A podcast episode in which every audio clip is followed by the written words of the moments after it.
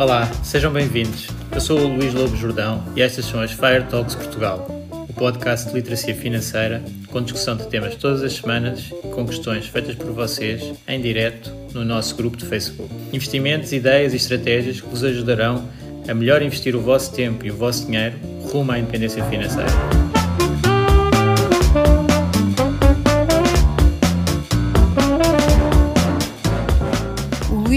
Jordão trabalha nos mercados financeiros há mais de 20 anos. É um analista financeiro certificado pelo CFA Institute, criou o maior fundo português de ações e é atualmente responsável pelos produtos Stoic na SGF. Todas as opiniões expressas pelo Luís e eventuais convidados são exclusivamente suas e não refletem a opinião da SGF ou do CFA Institute. São ideias à data de gravação e estão sujeitas a alterações. Todos os investimentos envolvem riscos. Este podcast tem um intuito meramente informativo e não deve ser tomado como base para decisões de investimento.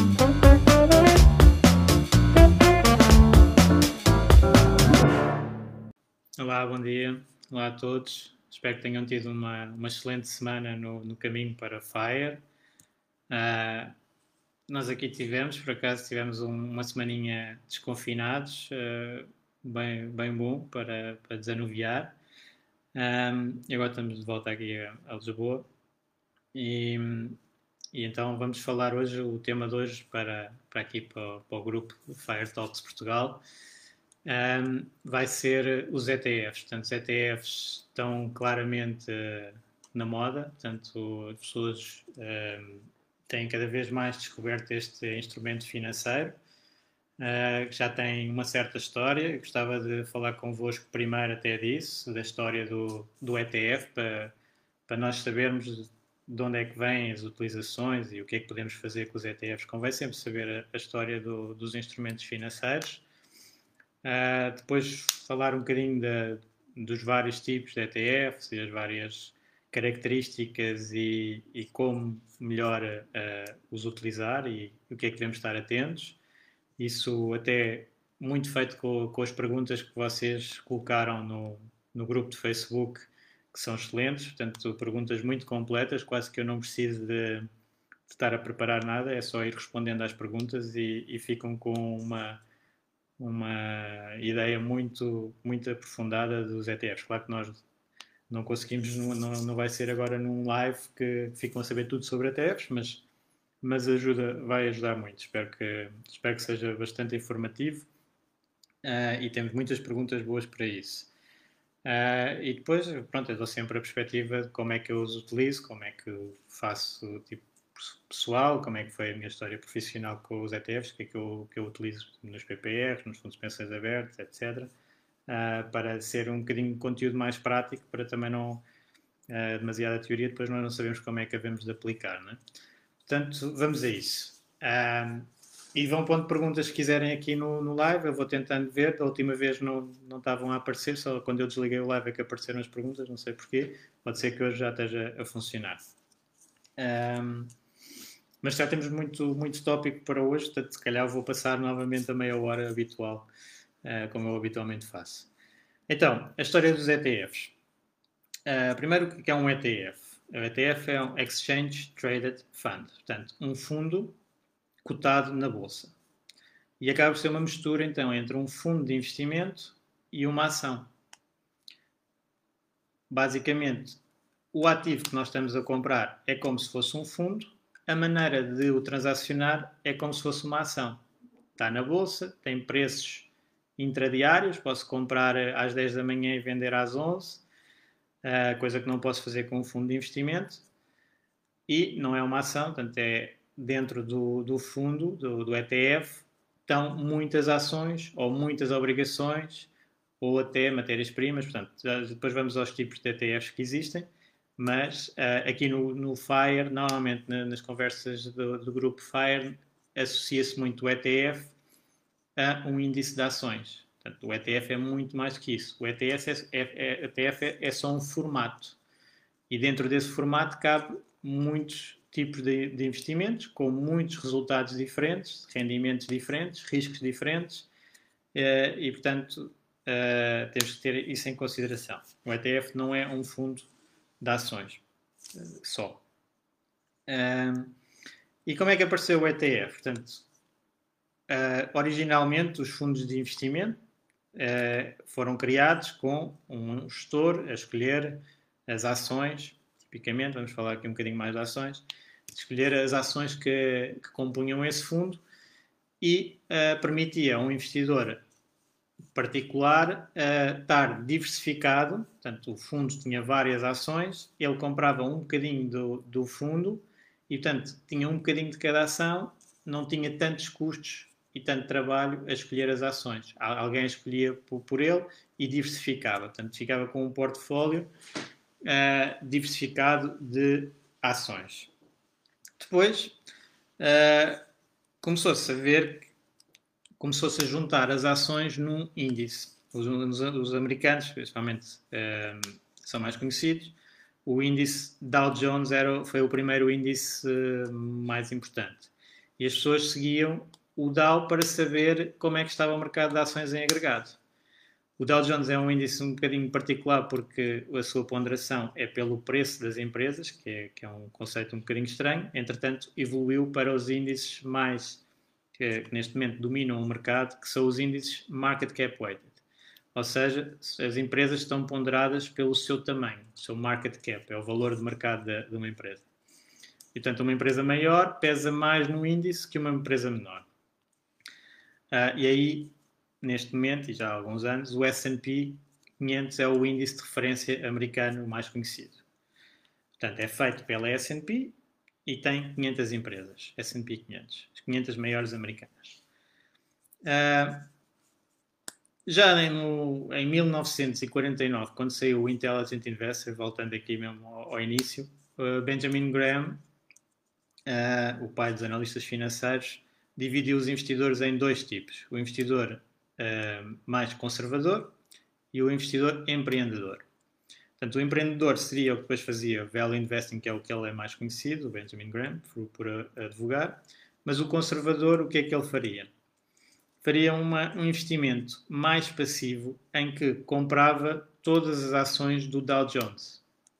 Portanto, basicamente, ele tinha na carteira aquelas empresas que são as chamadas blue chips, empresas muito grandes, muito sólidas, muito defensivas. Era para o investidor conservador e ele não estar a arriscar, não ter que estar a escolher qual é que é a empresa eh, melhor, pior, eh, ter um portfólio diversificado, comprava todas as empresas do Dow Jones. Depois juntava a esse portfólio de ações uma parte de obrigações. Normalmente a recomendação do Benjamin Graham era, no Intelligent Investor, é 50% em ações, 50% em obrigações, podendo as ações oscilar entre os 25% e os 75%, conforme o, o preço delas.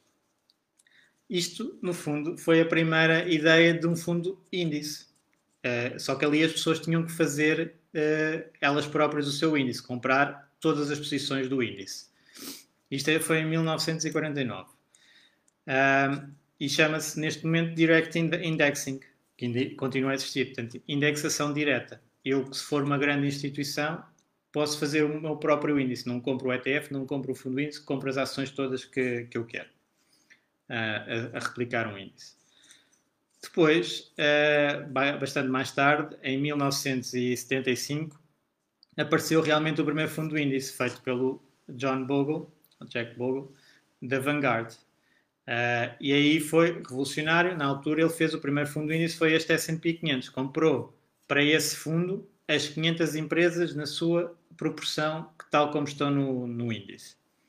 Uh, e com isto fez uma estratégia que uh, tem sido difícil até debater pelos investidores ativos que escolhem as melhores ações. Portanto, bastante ter o fundo índice com preços muito baixos e que foram baixando ao longo dos anos, uh, consegue-se grandes, grandes resultados. Depois, Uh, nos anos 90, portanto, isto foi nos anos 70, 75, começaram os fundos índice, nos anos 90 fizeram-se então os ETFs, que foi colocar um fundo índice a transacionar em bolsa com liquidez diária e, com, e a funcionar como uma ação. O que, é que, o que é que o ETF então acabou por permitir?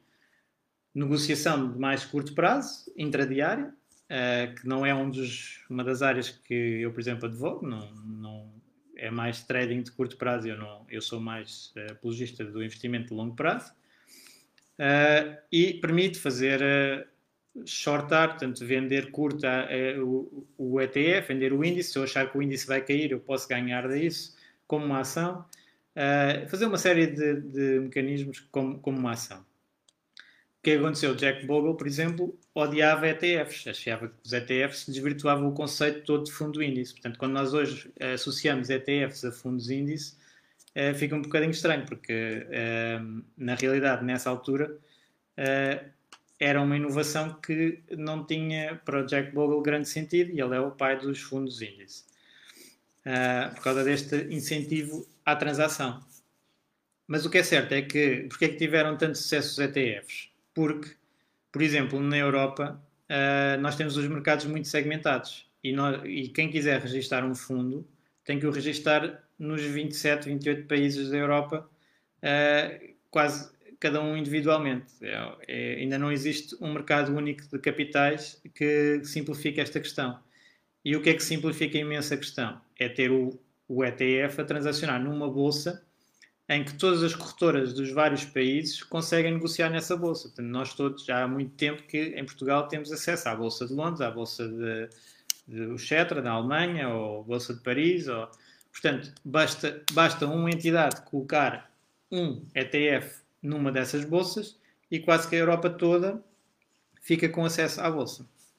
Pronto, e daí o grande sucesso, uh, depois com a parte de uh, indexação, que tem estado a, a crescer muito também, a parte dos custos como, como muito importante para os resultados uh, e, portanto, e a simplificação do processo. Entretanto, entrando agora já no, nos ETFs que existem, uh, a criação de ETFs tem sido uh, brutal. Portanto, já existem mais de 5 mil ETFs e há desde os ETFs indexados puros, portanto, segue um índice lá está, com os pesos pela, pela dimensão das empresas, muito passivo, até ETFs ativos também existem, mas em proporção muito pequenina, e ETFs que estão um bocadinho no meio, que são os chamados Smart Beta ETFs. Portanto, fazem uma estratégia em que o índice já não pondera pelo, pelo market cap só, pelo, pela dimensão da empresa, mas por outras características. Portanto, características que têm sido estudado, que têm melhores resultados em termos de risco-retorno.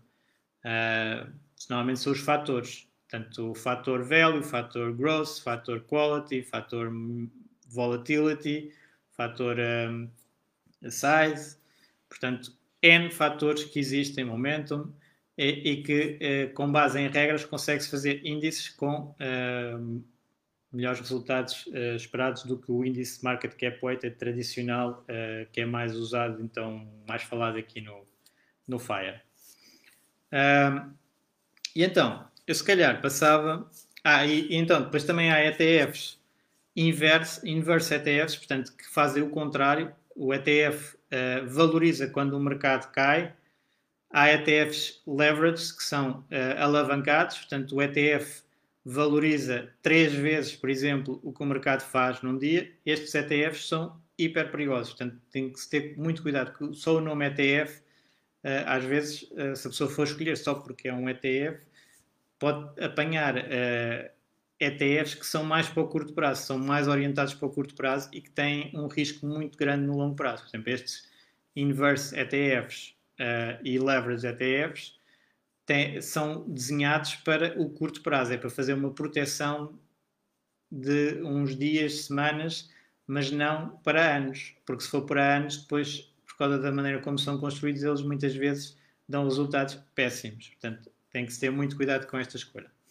E depois, também estava a falar, há ETFs de ações, ETFs de obrigações. Dentro das ações nós podemos dividir por países, por regiões, por setores de atividade, ETFs de tecnologia, ETFs de petróleo, ETFs de matérias-primas. Uh, também há os ETFs próprios de matérias-primas, como o ouro, como o petróleo. Uh, e há ETFs de moeda, uh, do dólar, do yen. Uh, há ETFs de todos estes tipos de, de ativos. Uh, aqui para o FIRE, o que normalmente uh, se fala é ter a classe de ativos que melhor tem remunerado o capital no longo prazo, ou seja, ações.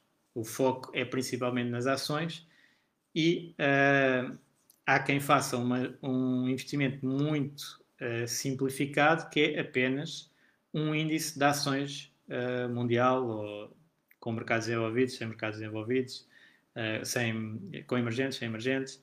Portanto, esse é o, a base do, do investimento de longo prazo.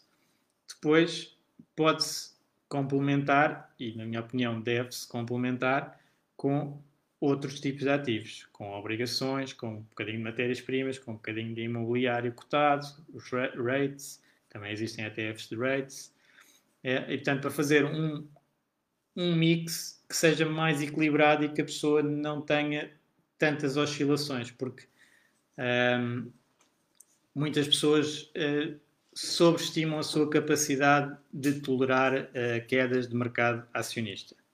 Claramente, já falei nisto, mas uh, este ano tivemos uma queda bastante forte do mercado, mas foi de super curta duração e, portanto, não houve grande sofrimento. O sofrimento que vai existir no, no mercado acionista vai ser quando o mercado cair e ficar durante anos uh, em baixo e depois lá recupera. E nós temos que estar preparados para isso. Isso não, não há dúvida que volta e meia acontece. E não é como agora aconteceu, que é em 3, 4 meses estamos de volta aos, aos máximos. Isto é uma situação particular que, relacionada com o vírus e não é expectável uh, que aconteça sempre. E, portanto, quem está a investir uh, para longo prazo certa, certamente vai apanhar alturas de mercado em que ninguém quer ouvir falar de ações. Já me aconteceu e há de acontecer outra vez. Uh, é, é, bastante cíclico isto. Vou então passar às perguntas para ser um bocadinho mais concreto, que provavelmente é o que vos, vos interessa mais, tendo este background, de, de, como é que eu utilizo ETFs. Caso eu tive a experiência já há muitos anos de ser apresentado ETFs onde eu trabalhava antes, com os investimentos, em 2000 mais ou menos, portanto, já, já há bastante tempo. Uh, e nós usávamos ETFs para quê? Era dentro do, de uma estratégia de um fundo ativo, uh, fundos de pensões, etc. Uh, temos sempre entradas de capital, saídas de capital e quando há entradas de capital, para rapidamente colocarmos esse capital no mercado, era muito mais simples investir logo num ETF, em vez de estar a colocar nas várias empresas que nós tínhamos. Isto é um exemplo. Ou quando temos estratégias de alocação, tínhamos, por exemplo, sei lá, 50% em ações. Mas agora, durante uns tempos, eh, existia o Covid, não é? Uh, o mercado caía e eu queria reforçar um bocado o, o, investimento em ações. Em vez de estar a comprar as várias ações independentes uh, e, e, diversificar por elas todas, muito rapidamente compro um ETF, faço um overweight, portanto, subexponho a ações, 5, 10%, fica feito e depois quando passa o período, se calhar retiro. Portanto, uh, para essas estratégias de alocação era super, uh, super simples e, e, muito, muito mais prático usar os ETFs. Agora, em, termos de até estratégias diversificadas de alocação, tanto com, para um perfil moderado, com um perfil agressivo, quem não é, não tem uma equipa gigante de especialistas em várias áreas, por exemplo, na parte de obrigações, uh, podemos pôr, como fazemos no, no, PPR, alguns ETFs a cobrir essas áreas, por exemplo, high yield, eh, obrigações com alto risco. Se eu comprar um ETF, não tenho que estar a escolher as várias obrigações individuais, tenho um índice de obrigações alto risco, alto rendimento, uh, que uh, geram um, um, retorno bom para o fundo e diversificam. E fica feito de maneira muito simples com um ETF. Isto é uma das maneiras de, de utilizar os ETFs. Um, e então, eu vou pegar aqui na, nas questões do, do, Rodrigo, por exemplo, quais é, são os critérios para selecionar um ETF ou comparar entre ETFs.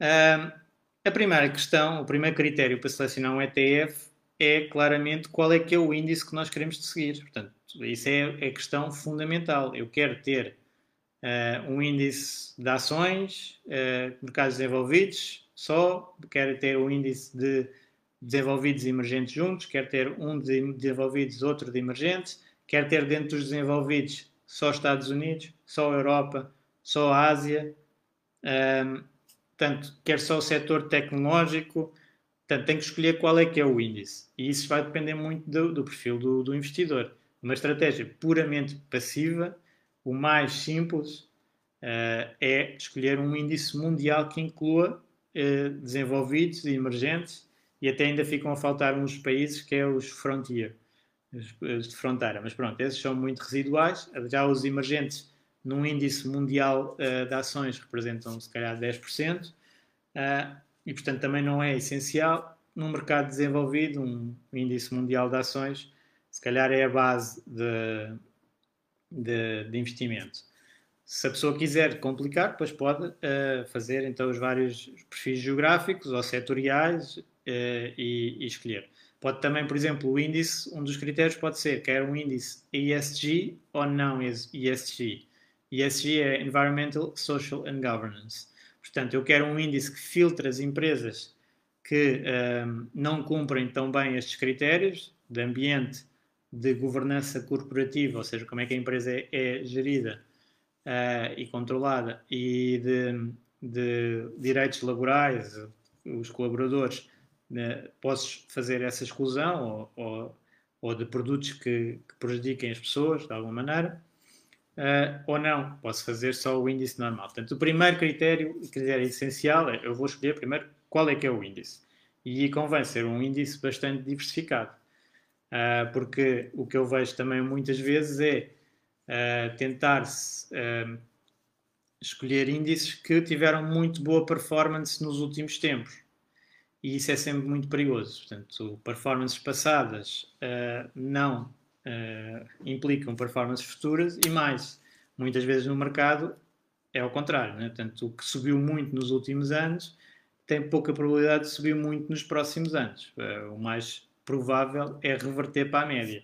Isso é uma das coisas que normalmente é, é falado com, com, a gestão ativa, né? que vai reverter para a média. Quem teve a ter resultados muito bons vai depois ter resultados muito maus e vai reverter para a média. Há uns que não, não revertem, uh, tal como nos mercados também. Eh, eu posso escolher um índice. E havia aqui a pergunta também de quais é que são os top 3, eh, aqui do João, top 3 ETFs no que respeita a retornos nos últimos 10, 20 anos. Claramente, se eu for ver essa, esses resultados, tecnologia e leverage, aquilo que eu estava a falar três vezes, até estava aqui a ver, no, já agora digo-vos uma ferramenta que é o ETF.com, tem, mas é mais para os ETFs americanos, Uh, mas pronto, para ter estatísticas ajuda. E tudo o que é tecnologia e leverage, três vezes, teve resultados brutais, tipo 10%, 50% ao ano nos últimos 10 anos, 40%, 30%. Portanto, isto não, não é de modo nenhum uma recomendação, aliás, é um alerta. O mais provável é não ter estes resultados nos próximos 10 ou 20 anos. Portanto, uh, quando se tem resultado, e estes leverages, então, ainda mais perigoso. Basta uma queda pequena e, e perdem imenso. É? Perdem também três vezes e mais o custo da alavancagem. Portanto, uh, claramente, uh, ter muito cuidado com os resultados passados para escolher índices para o futuro. Uh, nós, por exemplo, em ações, temos uma média de longo prazo de 7 a 10% de rendimento de, de ações e nos últimos anos tivemos mais do que isso. Portanto, provavelmente nos próximos anos vamos ter um bocadinho menos que isso para equilibrar, ou pelo menos a nossa expectativa tem que ser essa. Uh, claro que pode continuar uh, um rendimento forte, mas uh, não é tão provável. Portanto, nós estamos sempre a lidar com probabilidades. Portanto, o primeiro é o índice. isso é a escolha essencial. Portanto, e depois temos a, a parte mais técnica e aqui vamos dividir os ETFs uh, eh, em replicação física e replicação sintética. O que é que é isto? Estes termos uh, mais, mais complexos. Uh, é que eu posso replicar um índice comprando todas as ações que estão, fazem parte desse índice na sua proporção como está no índice, e é a replicação física, e é full replication, é total, tenho todas, e posso ter só um contrato com outra entidade que me dá o retorno desse índice, que é um swap.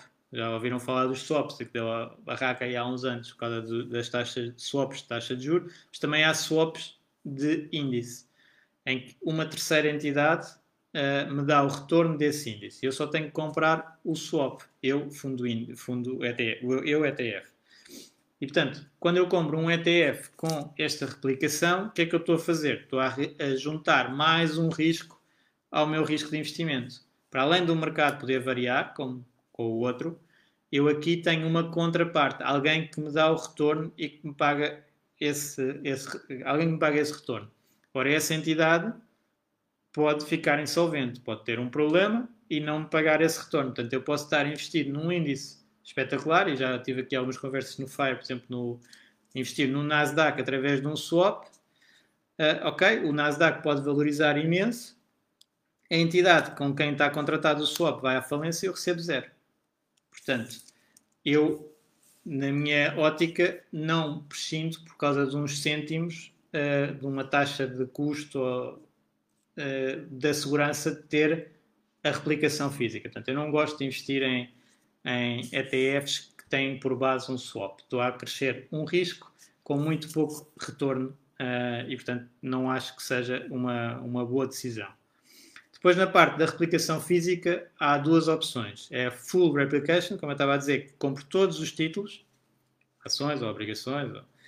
e há um, estatística, no fundo, a replicação estatística ou por, por amostra. Eu compro o, com modelos de risco uma otimização para não ter que estar a comprar todos os títulos. Por exemplo, quando nós temos um índice mundial que tem 4 mil ações, se calhar uh, há ali duas mil ações que não pesam quase nada e não vão representar muito. Se calhar eu com duas mil ações e um, modelo de otimização que faça os setores mais ou menos iguais, os fatores mais ou menos iguais, consigo uh, replicar esse índice. E portanto chega-me. E isso aí para mim é tranquilo, portanto, uh, desde que tenha a replicação física e seja feito por uma entidade uh, que, que, saiba fazer esta, esta otimização, está ok. E, e, normalmente as grandes entidades uh, sabem fazer isso. E já agora juntava aqui que o critério para escolher um bom ETF normalmente é de ter a replicação muito próxima do índice. É isso que os gestores profissionais fazem, tentar escolher um ETF que seja muito bem replicado do índice, porque eles não querem desvios face ao índice. Enquanto quando nós escolhemos um gestor ativo, queremos que ele se desvie do índice e que faça diferente e que tenha uh, resultados melhores que o índice, potencialmente com menos risco. Uh, nos ETFs, a replicar um índice, eu quero que faça exatamente o índice, tem que ser exatamente igual. Isso é um dos critérios também de escolha. Uh, depois, aqui para, para escolher para um particular, uh, e aqui é diferente entre particular e, e institucional, profissional, uh, é a parte dos ETFs que têm acumulação ou distribuição de dividendos. E claramente para quem está em Portugal, isto agora é mais conteúdo para Portugal, depois os outros países é diferente. Uh, quem está em Portugal deve preferir, a título particular, deve preferir os ETFs de acumulação. Porquê?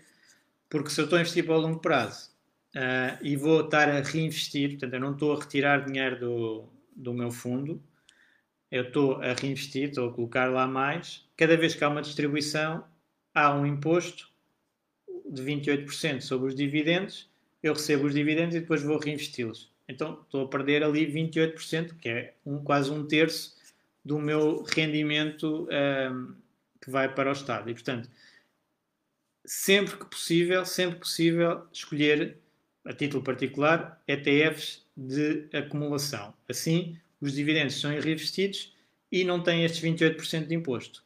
Têm na mesma o imposto das empresas quando pagam o dividendo por exemplo, empresas americanas retêm logo uh, eh, 15% para o, os Estados Unidos, uh, ficam logo lá. E o ETF não é diferente, fica sem esses 15%, portanto só recebe 85% dos dividendos. Mas depois, quando vai distribuir novamente ao participante, o Estado português, neste caso, para quem é residente fiscal em Portugal, fica com 28% e, um, ehm, e isso uh, prejudica muito na, no juro composto de longo prazo. Portanto, evitar uh, fundos de distribuição. Eu estava a dizer que na parte profissional não interessa tanto, porque, por exemplo, dentro do PPR, dentro do fundo de pensões, não há impostos e, portanto, eu não, não tenho impostos, não tenho esses 28%. Eu posso escolher ETF de distribuição sem qualquer problema, só tem é que o, o outra, a outra parte operacional que é, se eu quero estar sempre 100% investido, recebo um dividendo, eu recebo 100% do dividendo, tenho que o uh, aplicar outra vez, tenho que comprar. Portanto, também é mais prático estar logo em acumulado, uh, fazer uh, acumulação e normalmente também prefiro fundos de acumulação, mas não, não, poderia, não, não teria grande problema em ter fundos de distribuição dentro de um fundo de investimento profissional, quer seja PPR, quer seja um fundo normal de, de investimento. Uh, mas então, uh, acumulação. Agora, já agora, e já devia ter dito isto, uh, um bom sítio para procurarem questões sobre ETFs é o Just ETF. Eu normalmente acho que uso o ponto .de, que é o alemão, mas pronto, é Just ETF uh, e depois uso DE para, para a Alemanha, eu sei em alguns países. Uh, mas justetf.com tem uh, uma área de ETF Search, portanto, para procurar ETFs, em que dá para procurar uh, várias características dos ETFs. E, portanto, eu sugiro usarem isso e lá podem pôr, por exemplo, este critério. Primeiro podem pôr o índice que querem seguir, Uh, tem lá os vários tipos de ETFs, desde ações, obrigações, metais preciosos, commodities, mo moeda, imobiliário e mercado monetário.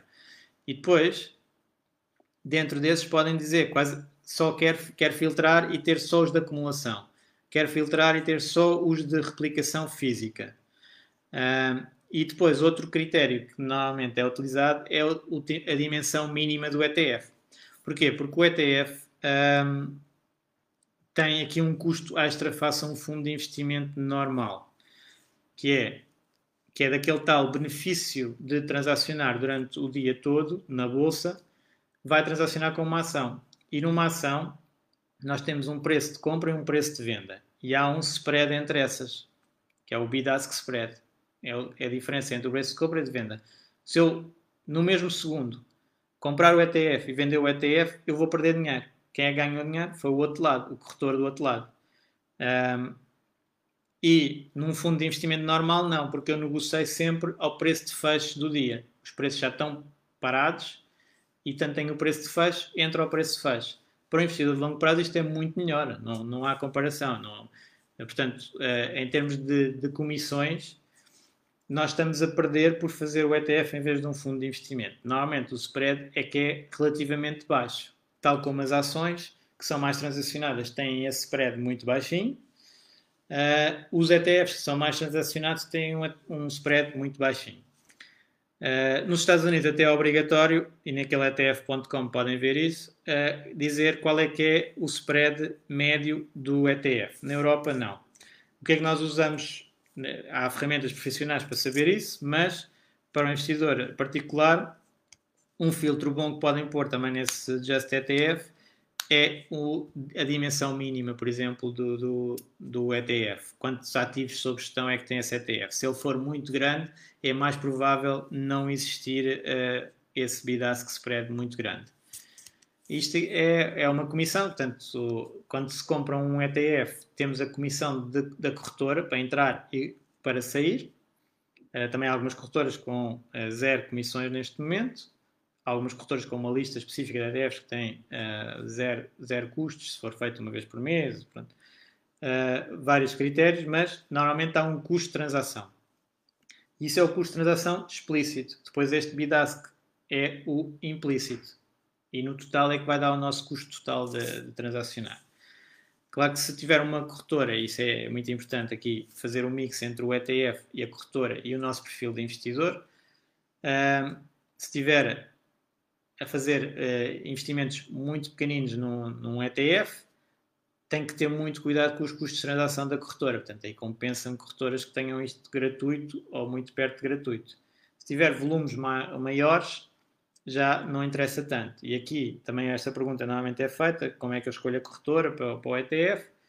Pronto, tem a ver com isso, é com o património que vai ser investido, a periodicidade, os montantes que, vão, ser, que vão ser investidos no, no ETF porque se eu for fazer, uh, um, vamos imaginar, um montante de 100 euros por mês num ETF uh, e a, o custo de transação é 15 euros no mínimo, quer dizer, tá, é, é, brutal, não é? O custo que, que eu vou perder logo à cabeça.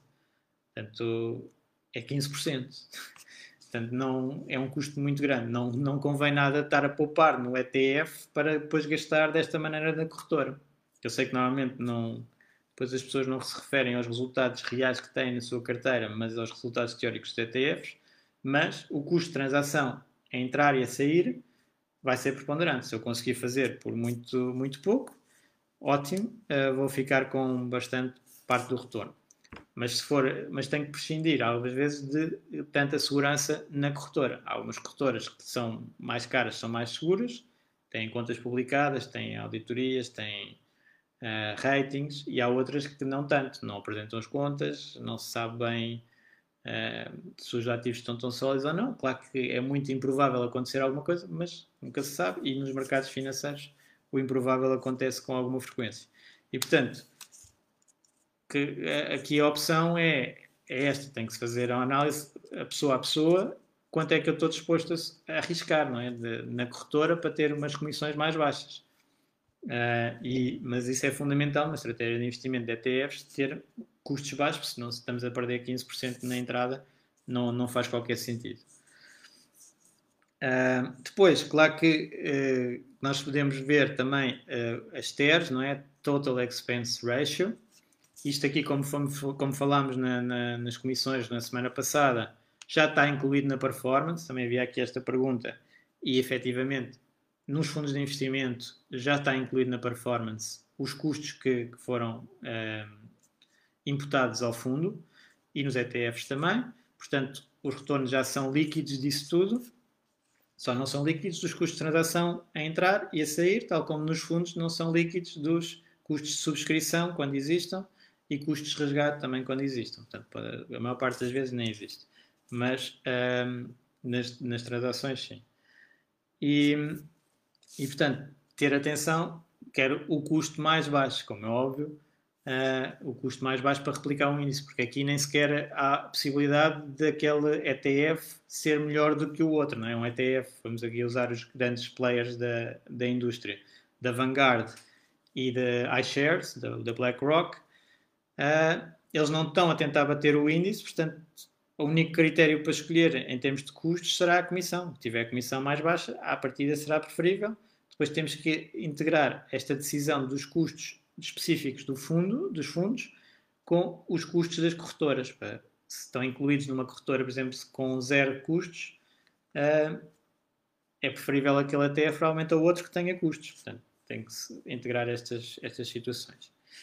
E depois, a outra decisão, uh, que também aqui o Pedro perguntou, uh, quando se deve preferir um ETF currency edged e de que forma influencia na sua valorização. Portanto, Aqui é outra decisão de. Uh, tem um bocadinho a ver com o índice, logo de início, mas eu pus aqui um bocadinho à parte. Pus à parte. Que é uh, uma pergunta frequente: devo ou não proteger a exposição cambial de um uh, índice? Isto vale para tudo, não é só para os ETFs, vale para os investimentos diretos também. E a minha perspectiva e o que eu faço é, é, é sempre fazer a proteção do, do, do câmbio nas obrigações e não fazer nas ações. Eu já explico porquê. Um, nas obrigações, nós temos um rendimento, normalmente um rendimento fixo que a obrigação paga, que é relativamente baixo e, e lá está, é fixo. Eu recebo 4%, por exemplo, numa obrigação. Agora tem que ser obrigações de alto risco, alto rendimento para dar 4%, nas outras mais básicas 0 a 1%. E, portanto, o câmbio a, variar, mesmo que seja o euro-dólar, que seja dos câmbios mais estáveis, o que, é acontece? O euro-dólar, uh, no curto prazo, pode mexer muito. Agora, ainda muito recentemente, o dólar desvalorizou uns 10% no mês. E, portanto, se eu tiver a investir numa obrigação que paga fixo, vamos imaginar 1%, mas eu não protegi do dólar, eu estou a perder 9 logo. Pronto. Uh, e esse rendimento de, dos câmbios vai ser muito mais importante para o rendimento que eu vou ter do que o da obrigação. Uh, e portanto, eu aí quero protegido. Não, se o dólar valoriza, não valoriza, eu pago a proteção para ter uh, denominado em euros, que é a moeda em que, no fundo, nós vamos consumir aqui. Nós estamos a viver na Europa, portanto, temos o euro e queremos essa parte protegida. Portanto, fundos de obrigações, tipicamente, por estes fatores, tem currency edged. Uh, fundos de ações, não. Porquê? Porque as próprias empresas têm podem estar sediadas num país, mas ter uma exposição mundial completamente diferente, uma exposição a moedas mundiais completamente diferente. Mesmo as grandes empresas americanas uh, estão baseadas em dólares, mas depois vendem se calhar metade de, dos seus produtos na Europa ou na Ásia. E portanto, elas próprias fazem algumas proteções e eu estar ainda a fazer proteção, se calhar ela está a pagar uma proteção de um lado e eu estou a desfazer protegendo para o outro e não interessa. Uh, um exemplo eh, também para este efeito que eu gosto de dar é a Nestlé. A Nestlé é suíça, portanto o preço da ação está em, em francos suíços, mas quase que nada do negócio deles é, é em francos suíços. Portanto, eu estar a proteger o franco suíço seria ridículo, não, não teria interesse nenhum. E até mais, quando uh, o câmbio, quando a moeda cai muito de um país, normalmente as ações desse país valorizam, porque ficam mais competitivas. E portanto há aqui um, um edge natural. E portanto eu aproveito esse edge natural e não estou a pagar mais um edge uh, nas ações. Aceito esse, essa flutuação das moedas, até porque uh, as ações têm valorizações, valorizações equilibram um pouco essa, essa, essa evolução do câmbio uh, e, no, e no longo prazo, que também é o objetivo, um, ehm, os câmbios, por exemplo, o euro-dólar valorizou um, ehm, 0,5% ao ano nos últimos 20 anos, para um lado ou para o outro, já não sei qual é que valorizou. É, é muito estável. No curto prazo é que pode ter flutuações muito grandes, 30%, já aconteceu, uh, o, o, dólar ou o euro valorizar 30% assim num período. Mas eh, como a volatilidade das ações também é muito grande, não é como as obrigações, equilibra-se e não tem tanta preponderância. Portanto, há quem prefira ter tudo hedged, uh, eu faço só na parte de, de obrigações, por estas razões. Depois o Pedro também perguntava aqui da parte da replicação física e sintética, já falámos. Outra pergunta interessante é este stock split da Apple, que é que, em que medida é que poderá afetar os ETFs que a têm como uma das maiores posições? Isto é giro que os stock splits são uma daquelas áreas que hum, não deviam acontecer, mas acontecem, uh, que é a ineficiência de mercado. Uh, em teoria não existe, mas uh, na prática existe, que é a Apple é uma empresa, e vamos imaginar que é uma pizza. eu partir a pizza em 8 pedaços ao partir em 16 pedaços, não aumentou nem diminuiu o tamanho da pizza. Portanto, só estou a dividir de uma maneira diferente. O stock split é isto. Uh, o preço de cada ação já era tão alto que eles dividem uh, e a pessoa recebe mais ações, mas o preço, uh, por exemplo, recebe, acho que é 4 vezes a Apple agora, quatro, recebe 4 vezes as ações, mas a, o preço da ação vai para um quarto e a empresa em princípio vale o mesmo. O que é que acontece quando as empresas anunciam um stock split? Valorizam. Portanto, quem, quem está mais em cima disto, se houve um stock split, vai comprar mais ações dessa empresa porque já sabe que o mercado é ineficiente e, e vai valorizar. Normalmente reage logo uh, com essa valorização, porque pronto, as pessoas antecipam. Portanto, se, se, a Apple diz durante a noite vai fazer um stock split, no dia seguinte a ação abre logo uh, X% acima. Também não dá para ter assim grandes lucros com isso. Uh, mas o que, é que acontece nos índices? Nada, não é? Porque a empresa, não, nos índices market cap weighted, que são os mais tradicionais, não acontece nada. A empresa mantém o seu valor, mantém o seu peso no índice uh, e, portanto, está tá igual. Só aquele Dow Jones é que tem uma, um método diferente, uh, o Dow Jones Industrial Average, que é o índice assim, mais antigo americano, e aí a Apple vai perder um quarto do valor, porque o, a, a ponderação nesse índice é pelo preço. Portanto, enquanto eu ouvi que era, a Apple já pesava para aí uns 13% desse índice, e agora vai ficar com um, um quarto desse, desse, desse peso. Um, pronto, e, e, o Pedro ainda perguntava aqui das comissões, que já estão incluídas ou não na, na performance, e sim, estão incluídas na performance, claramente. Queria passar aqui para o João Ribeiro, que também fez muitas perguntas muito interessantes Uh, e, portanto, uma, a primeira é o tipo de ETFs diferentes que existem, quais as vantagens e desvantagens comparativamente. Também já abordámos dos fundos puros de, de índice, seguem um índice, uh, market cap weighted.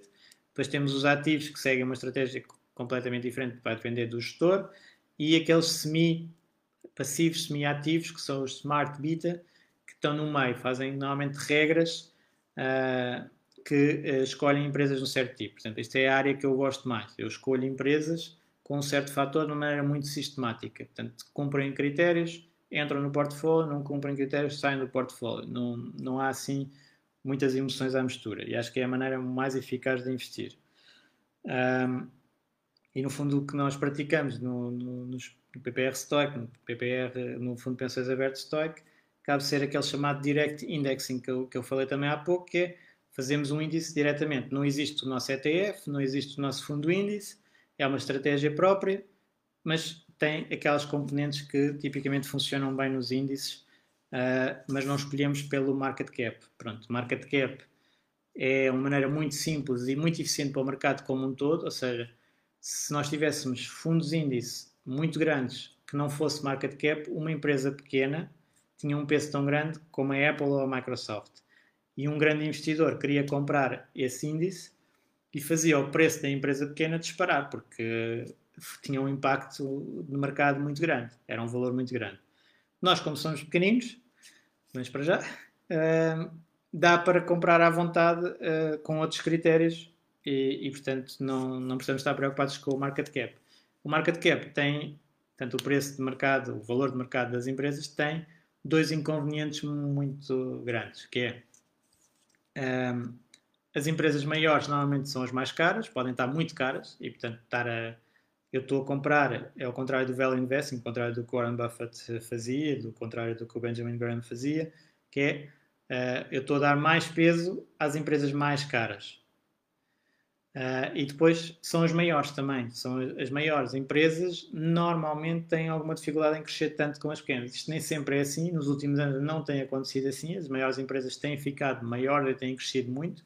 Estas tecnológicas americanas têm sido um caso de sucesso uh, muito grande. Uh, que agora até está a pôr em causa, por exemplo, falámos há bocado nos ETFs, devíamos comprar índices diversificados.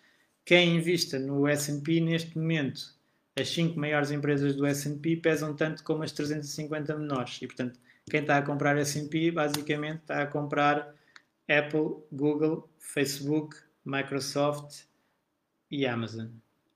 Estas 5 empresas, uh, pronto, não estão e não está a ficar muito diversificado. Quem ainda faça isto no Nasdaq, ainda é pior. Portanto, estas 5 empresas, basicamente, pesam 50% do índice. Portanto, eh, em alguns critérios dos fundos na Europa, nem seria um índice diversificado investível. Tinha que ser, uh, esse índice nem podia ser replicado, porque existem regras de diversificação. Portanto, quem está a comprar, por exemplo, Nasdaq, não está a comprar algo diversificado, mas isso também já sabe, é? que é, é, é, um índice tecnológico, portanto está só exposto a uma área de mercado. Uh, depois o João também pergunta quais são os top 3 ETFs no Return on Investment dos últimos 10, 20 anos. Já, já falámos disto, a parte tecnológica claramente ia ser os melhores retornos dos últimos 10, 20 anos. Não sabemos o que é que vai ser para a frente. Uh, depois, outra pergunta. Quando ouço falar em ETFs que fazem o tracking de um índice global, ouço sempre falar do MSCI World Index. Este é o único ou há mais? Uh, aqui o MSCI é o Morgan Stanley Capital International, era um dos mais conhecidos e é um índice, é um índice muito utilizado uh, e, e, portanto, é, é, é, claramente o mais reconhecível. Mas existem muitos outros fornecedores de índices. Existe a S&P, também tem índices mundiais, uh, tanto a MSCI, o FTSE, FTSE, que é, que é outro fornecedor de índices, normalmente é mais conhecido pelo índice inglês, o FTSE 100. Há o Russell, que é muito conhecido pelo, pelos índices de small caps, há a própria Bloomberg a fazer índices, portanto, há montes de fornecedores de índices. Mas, como as pessoas já conhecem o MSCI World, tendem a ir para esse. É como, portanto, os Estados Unidos é o S&P 500, o típico, no, na Europa é o Stocks 600, portanto, as 600 maiores empresas feito pelo Stocks. Stocks é outro fornecedor de índices. Uh, há vários fornecedores de índices uh, e eles cobram aos fornecedores de ETFs. Portanto, também já agora podemos falar dos vários fornecedores de ETFs. Os maiores são a Vanguard, iShares. Porquê que a iShares é tão forte e porquê que, por exemplo, nós usamos tantos iShares? Que a, a Vanguard não gostava dos ETFs, como eu disse antes, o John Bogle não gostava e para, para os americanos não precisavam dos ETFs. A iShares, que foi feita pelo Barclays e agora é da BlackRock, uh, foi a impulsionadora de ETFs na Europa. E isto uh, ganhou uma dimensão gigante e depois a dimensão ajuda nesta indústria, a escala ajuda bastante. E portanto consegue ter os custos mais baixos nos ETFs e depois isso ainda gera mais ativos sob gestão que, que vão acumulando. Claro que não são tão inovadores. Há muitos fornecedores de índices uh, com estratégias uh, mais específicas, mas neste momento o foco do mercado está muito em custo e, e, o custo quase que é tudo. E mesmo que um índice seja melhor, dê mais que o custo, as pessoas normalmente desconfiam, portanto não, não entram tanto. É, é uma área mais de inovação. A iShares uh, também tem alguns fundos de Smart Beta, mas tem poucos. Depois também há outros fornecedores como a, a Lixor, na Europa, um, o Deutsche Bank também, o X-Trackers, Power Shares da Invesco, portanto há vários fornecedores de ETFs. E por acaso era interessante eu, eu explicar aqui um bocadinho uh, como é que se lê o nome de um ETF. Normalmente eu vou usar aqui o Global Aggregate Bond da iShares. Uh, e então o nome completo é iShares Core Global Aggregate Bond UCITS ETF US Dollar Hedged Accumulated. Isto é um exemplo. Então, o que é que nós temos? Temos primeiro o fornecedor, iShares, depois o nome do índice, Core Global Aggregate Bond, e aqui já sabemos que é de obrigações, bond. Aggregate é porque uh, junta obrigações de governos e de uh, empresas. Global é porque tem os países todos. E core é porque uh, só tem os mais importantes dentro dos vários países. E o CITES é a regra europeia de fundos de investimento, dessa tal diversificação que eu falei há pouco. ETF é porque é um ETF. E o US dólar é porque é a denominação, e aqui muita atenção, que o fundo pode ser denominado em dólares e depois cotado em euros e não há hedge, não, não foi protegido o, o câmbio, é só a denominação, é só a representação, portanto ele todos os dias é convertido à taxa de câmbio do próprio dia para euros e cota em euros, mas tem todo o risco do dólar na mesma. Tem que ter o hedged, que é o que este tem no fim, para ser mesmo a proteger esse câmbio e é depois para a moeda que for. Neste caso é, é para euros. E depois o ACC, que é de ser de acumulação. Portanto, não faz distribuição, acumula. Isto é um exemplo. Olhando para o nome, uh, ter vários, uh, tem, temos várias indicações de uh, o que é que o ETF faz. Depois, o João ainda pergunta: é possível escolher a porcentagem do nosso portfólio que queremos expor aos índices que esse ETF segue? Não. O ETF segue um índice, ponto final. Se nós queremos escolher depois dentro do, por exemplo, dos países, eh, eu quero um índice, quero ter exposição mundial de ações, mas quero ter mais Estados Unidos do que uh, no índice mundial de ações. Portanto, no índice mundial de ações, Estados Unidos pesa 60%, eu, por exemplo, quero ter 80%. Não dá para fazer com o índice de ações mundial, esse vai ter sempre os 60%. O que eu posso fazer é comprar um ETF de Estados Unidos e compro 80% nesse valor e um ETF de não Estados Unidos e ponho lá 20%, ou por exemplo, se quiser só Europa, 20% na Europa. Portanto, tenho que fazer uh, essa divisão, isso já é outro trabalho de, de, escolha. Depois temos que ver é se temos competência para uh, conseguir selecionar melhor do que os índices tradicionais. Eles alocam 60% aos Estados Unidos. Será que eu propor 80% vou fazer melhor? Não sei, nos últimos anos, por exemplo, os Estados Unidos têm sido muito forte, mas já houve muitas décadas em que não era, em que era melhor a Europa. E não sabemos como é que vai ser o futuro. Uh, quais devem ser os critérios para a escolha do melhor ETF no respeito ao rendimento oferido versus posição de mercado de diversificação?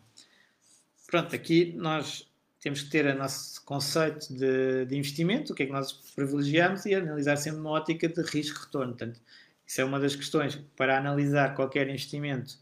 Nós temos partir também do risco, que muitas vezes é esquecido. Olha só para qual é que foi o melhor e não se vê uh, qual é que foi o risco corrido, uh, incorrido durante, durante a estratégia e quanto é que mexeu. Também é muito mais difícil, sem ferramentas profissionais, eu tenho noção disso, é muito difícil de ver uh, quais é que foram os riscos incorridos. Depois, o João também fala aqui numa questão importante, que é, se calhar a melhor opção seria a mesma escolha de múltiplos ETFs com diferentes posições para balancear perdas a longo prazo, como aconteceu ao índice japonês Nikkei, para quem investiu nos anos 80 e 90. Exatamente, isto é um, um exemplo, o Nikkei, é um exemplo de ir atrás da melhor performance, às vezes pode ser muito problemático. Nos anos 90, 80 e 90, como o João dizia bem, o Japão era a moda, era tipo o Nasdaq atual. Pronto, fazendo uma comparação assim mesmo direta.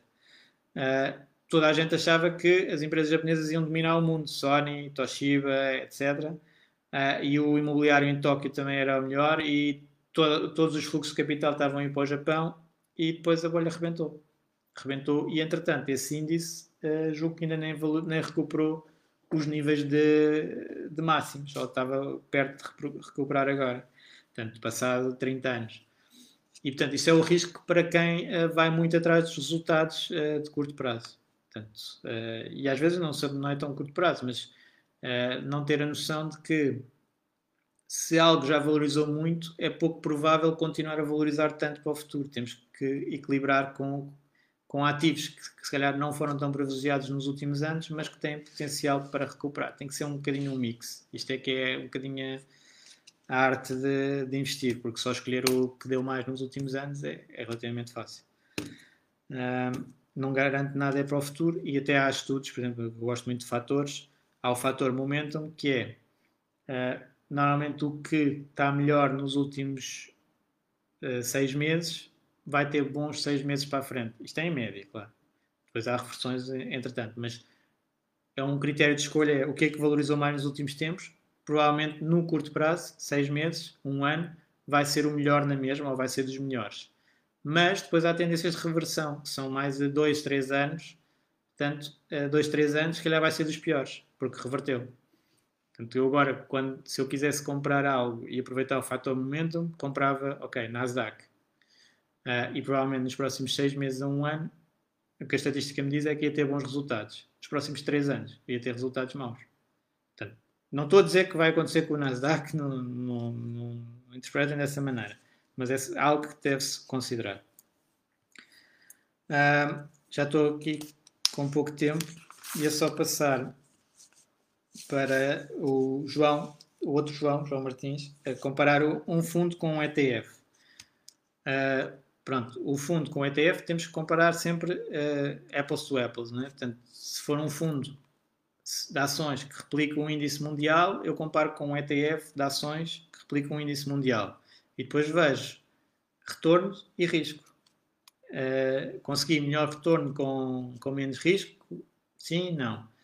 Então valeu a pena, não valeu a pena. Portanto, é, é assim, se tiver a comparar uh, um fundo de ação, um ETF de ações com um fundo balanceado que tem ações e obrigações e imobiliário, não tem nada a ver, não vou estar a conseguir comparar. Quanto muito consigo uh, comparar se para o meu perfil ajusta melhor um ou outro, mas não, não, não se deve fazer comparação uh, direta, não, não, não se consegue. Não é? depois, aqui o Hugo uh, e a Ana também falam na, no investimento uh, regular. E esta é a parte mais importante. E se calhar eu aqui até diria que para o FIRE uh, há aqui uma boa notícia sobre ETFs e uma má notícia.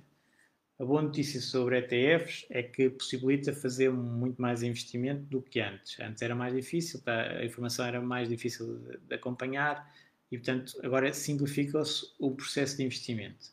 A má notícia é que não é por causa de, dos ETFs que a pessoa vai atingir a independência financeira. Não, não fazem diferente do que os fundos tradicionais uh, a diferença de 1% que seja de, de outperformance de, dessa gestão passiva, por exemplo, se formos usar estatísticas, uh, não é isso que faz a, a, ter melhores resultados. O que as pessoas não atingiam a independência financeira é porque não poupavam e não investiam. Se estivessem a poupar e investir, quer seja num fundo ativo, quer seja num fundo passivo, iam conseguir. Uh, agora, uh, não poupando, não investindo, não. E o que muitas vezes acontece é não ser consistente. E aqui, então, investir regularmente é o primeiro passo e um passo essencial para atingir FIRE. E é o que eu recomendo fazer, uh, mesmo que seja um, valor mais pequeno, mas automatizar a poupança. Com os ETFs, uh, isso é que eu gosto muito na, parte de, PPRs, fundos de pensões, é que é automático, uh, pay yourself first, é investido diretamente, eu nem olho, nem controlo, dou uma instrução e está feito, e todos os meses estou a poupar. Com o ETF, eu tenho que ir à corretora, vou à corretora, compro o ETF todos os meses, que é melhor pôr um alarme no, no calendário e executar sem falhas, e tem que ser eu a executar, uh, eu, investidor individual. E uh, o que a minha experiência diz é que muitas vezes as pessoas não fazem isso, não, não fazem de uma maneira automática a sua poupança. E aí uh, não se está a ganhar nada no, no, ETF. Eu conheço muitas pessoas que falavam de ETFs e eu pensava, ah, já investem há mais tempo e depois afinal investem há dois ou três meses. Uh, e portanto façam um outro, outro, outro fundo que tivessem investido regularmente nos últimos cinco anos, estão muito atrás. Portanto, o mais importante é investir, é poupar e investir. Ganhar mais, poupar e investir. É, e depois eu vou guardar aqui uma pergunta da Ana, que é o Dollar Cost Averaging ou Lump Sum para a frente, uh, porque eu já, já estou quase numa hora. Uh, e aqui este é muito específico de, dos ativos, é mais. Uh, ela pergunta também fazer um investimento num índice mundial com ações desenvolvidas e emergentes ou um específico cada um em termos de custos provavelmente é mais barato fazer um. Portanto, aí, quando é com custos, nós temos que tentar simplificar ao máximo e escolher um ativo, poucos ativos. Mas depois, claro que temos a questão da diversificação e das quedas intermédias. Portanto, nós, quando estamos a investir só num ativo, e esse ativo tem bastante volatilidade, temos que estar preparados para quedas significativas, como eu, como eu estava a falar há pouco. Um, o Nuno também uh, fala na, na, parte de distribuição. Uh, se não, quando estamos em FIRE, se não é melhor ter um ETF que distribua. Não é tão mal como na fase de acumulação, em que devemos ter realmente o de acumulação, porque senão estamos só a pagar impostos, mas é, é igual, em termos de, de custos, vai ser 28%, quer eu venda a parte dos dividendos do índice, quer eu tenha um ETF que distribui logo esse, esse rendimento. Portanto, é mais flexível ser eu a definir os meus dividendos e, portanto, eu à partida prefiro sempre o de acumulação. E também não vou estar a fazer a acumulação durante não sei quantos anos e depois, eh, quando for para distribuir, então agora vou vender tudo, gerar uma bruta mais-valia, transformar tudo em, em, distribuição para depois estar a receber. Não faz sentido, não é? Portanto, à partida, nós conseguimos ver num índice qual é que é a dividend yield do índice, quanto é que esse índice distribui de dividendos por ano, por exemplo, o índice mundial 2.4% atualmente, e eu chego e vendo 2.4% do meu portfólio todos os anos, e estou a receber os dividendos, eu fiz o meu próprio dividendo. Depois o Ricardo pergunta se é possível mudar a titularidade de um ETF. Por exemplo, ao fim de uns anos, passar os ETFs para o nome das minhas filhas. Isto aqui é daquelas questões que, em teoria, sim, posso fazer uma doação, mas eu nunca fiz e tinha que ver na prática, uh, há aqui duas entropias que podem acontecer, que é quais é que são as exigências das finanças sobre essa documentação para fazer essa doação uh, e quais é que são as exigências dos bancos ou das corretoras para fazer essa transferência. Uh, e isto aqui pode complicar um bocadinho esse processo. Mas à partida, sim, nós podemos fazer doações isentas de, de impostos entre uh, familiares uh, diretos, ascendentes ou descendentes. E, portanto, como aqui temos um ativo, também podemos. Se calhar, se houver algum jurista no grupo que possa ajudar nesta parte uh, e que se calhar já tenha feito, melhor. O Filipe perguntou da corretora para ter ETF, isto, como eu disse, depende. Uh, e eu acho que já apanhei a maior parte das perguntas. Houve só acaso houve aqui uma pergunta que foi feita hoje de manhã que já não me lembro. Só muito rapidamente, já passei da hora. Um, só um momentinho. Uh, que perguntaram hoje e eu acho que eu lembro que era interessante. Um, mas foram muitas perguntas, por acaso estamos aqui a criar uh, um grupo muito giro de, de questões. Acho que, que é um bom. Era o João Pedro. Uh, portanto, quais os riscos de uma estratégia de investimento a longo prazo assente apenas no IWDA?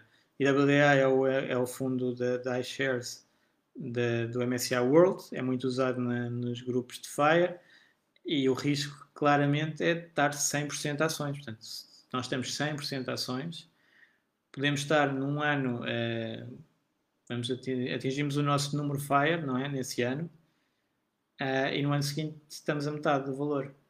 Portanto, é o risco. Uh, depois a pessoa tem estômago ou não para fazer na mesma o move. Em partida, o índice vai recuperar. E se nós estivermos a retirar só de acordo com a regra dos 4%, está tudo bem. Uh, se a estratégia está mantida nisso, uh, ótimo. Eu prefiro, e a maior parte das pessoas que eu conheço, preferem ter uma estratégia um bocadinho mais diversificada, para em vez de ter um potencial de queda de 50% a 60%, uh, ter só de 20%, 30%. Pronto, é mais tolerável. Não é agradável, mas é mais tolerável. Uh, depois também há a pergunta de uma recomendação do ETF que invista a nível global, cobrindo países desenvolvidos e emergentes. Sim, existe o é mais, que é mais utilizado é o é o FTSE All Country, é, há um da Vanguard com isso, uh, All Country ETF, que, faz logo essas duas componentes. Um, também tem custos competitivos, é bom. Um, e esta mais de longo prazo, que riscos existem no longo prazo se o peso dos investimentos em fundos de índice e ETFs continuar a expandir-se face a estratégias de active investing. Portanto, isto é sempre aquela questão de active versus passive e se o mercado não fica muito ineficiente uh, com, uh, com tanta gestão passiva, neste momento não, não, não existe esse, esse risco e é difícil nos próximos tempos existir. Claro que o que nós temos sempre nos mercados financeiros é se muitas pessoas têm acesso a uma classe de ativos ou a um tipo de investimento que antes não tinham, vão fazer é subir o preço desses mercados. Mas isto é para a gestão ativa e a gestão passiva. Portanto, aqui será, ok, não tinha esse mecanismo de investimento em ações, agora tenho, toda a gente está a usar, o que acontece? As ações valorizam. Se calhar é isso que tem estado a acontecer para as ações terem estado a valorizar na última década a uma taxa superior à média. E depois o que é que acontece? Okay? Quando depois deixa de haver esse inflow, já toda a gente investe e começa a retirar, se calhar as ações como um todo desvalorizam ou, ou não valorizam tanto no, nos anos seguintes. Portanto, ficou demasiado na moda uh, e o rendimento potencial de ações baixou. Isso pode perfeitamente estar a acontecer. Entre a gestão ativa e a gestão passiva, uh, vai haver sempre na gestão ativa aqueles que batem o índice e aqueles que ficam abaixo do índice. Isso é matemático. Portanto, é matemático que, em média, a gestão passiva vai fazer melhor que a ativa. Porquê? Por causa dos custos. Simplesmente por isso. Portanto, é a diferença de custos, é a diferença de, rendimento em média. Mas depois há sempre 10, 20% do, dos gestores que batem, depois, conforme os períodos, que batem o índice uh, e, um, e os outros que ficam abaixo do índice. Portanto, uh, isso vai sempre acontecer. Claro quando há um grande fluxo, por exemplo, está agora com as tecnológicas, pode estar sem, sem grande relação com os fundamentais, mas continua a valorizar, estão mais pessoas a entrar do que a vender. Depois, entretanto, como em tudo, os fundamentais vão mandar no fim. Portanto, ou as empresas dão os lucros que uh, estão dentro do preço ou não dão. Se derem os lucros que estão dentro do preço, o preço mantém. Se derem melhor do que o que estava dentro do preço, o preço sobe se derem pior, o preço cai. Portanto, nós podemos ter, e já tivemos isso muitas vezes no passado, e posso dar um exemplo também concreto, que é a Cisco Systems. Era uma na bolha do ano 2000, era uma super empresa que ia dar resultados estratosféricos. Ela deu resultados bons, continua com, com bons resultados, mas entretanto não tinha nada a ver com as expectativas e o preço da ação desvalorizou brutalmente. Portanto, nós podemos ter uh, nessa área expectativas demasiado otimistas que depois não se materializam e o preço cai, embora os lucros continuem a subir e as empresas tecnológicas tenham a sua história completamente intacta. Mas há um nível em que o preço é demais. E para isso, quem liga a preço vai apanhar essa situação. Quem não liga a preço e compra só o índice não vai apanhar, não vai saber não é? que, o, que o preço mudou porque nunca ligou a isso.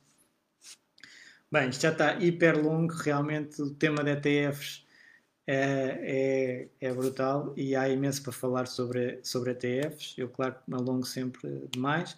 Uh, vou deixar aqui também no, no grupo uh, um, um, livro, uh, um PDF de um livro que o CFA fez sobre ETFs que pode ser útil. Eu, por acaso, ontem fui espreitar, eu li em inglês, mas entretanto tem uma versão brasileira e quase tudo adapta-se a Portugal. A única questão que eu alerto sempre é a parte da fiscalidade nos Estados Unidos, os ETFs e os fundos índices são mais eficientes fiscalmente do que os fundos tradicionais. Aqui em Portugal não é assim. Em Portugal são iguais. Fundos ativos, fundo índice, basicamente têm a mesma fiscalidade. Dentro do fundo nunca pagam nada. Uh, e depois há alguns tipos de fundos que têm uma fiscalidade muito mais favorável, que são os PPRs e os fundos de pensões abertos e, e indiretamente também os seguros Unit Link também têm essa fiscalidade mais favorável. Portanto, ter sempre essa atenção na transformação dos conceitos de FIRE, que é um bocadinho o que nós tentamos fazer aqui, FIRE internacional, para o FIRE português. E pronto, já tem, uh, desta vez, mais do que uma corrida, provavelmente, uh, de, de, conteúdo para, para ir ouvindo. Uh, espero que achem interessante. Continuem a colocar questões aqui no grupo e eu vou tentando responder. E espero que também outras pessoas vão respondendo às questões que vão sendo colocadas e haja aqui interação, que é sempre ótimo. uma boa semana, bom fire para vocês todos. Até a próxima.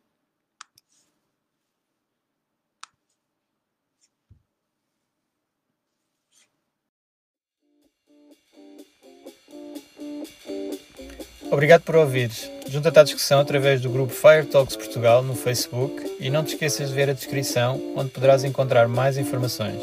Até à próxima!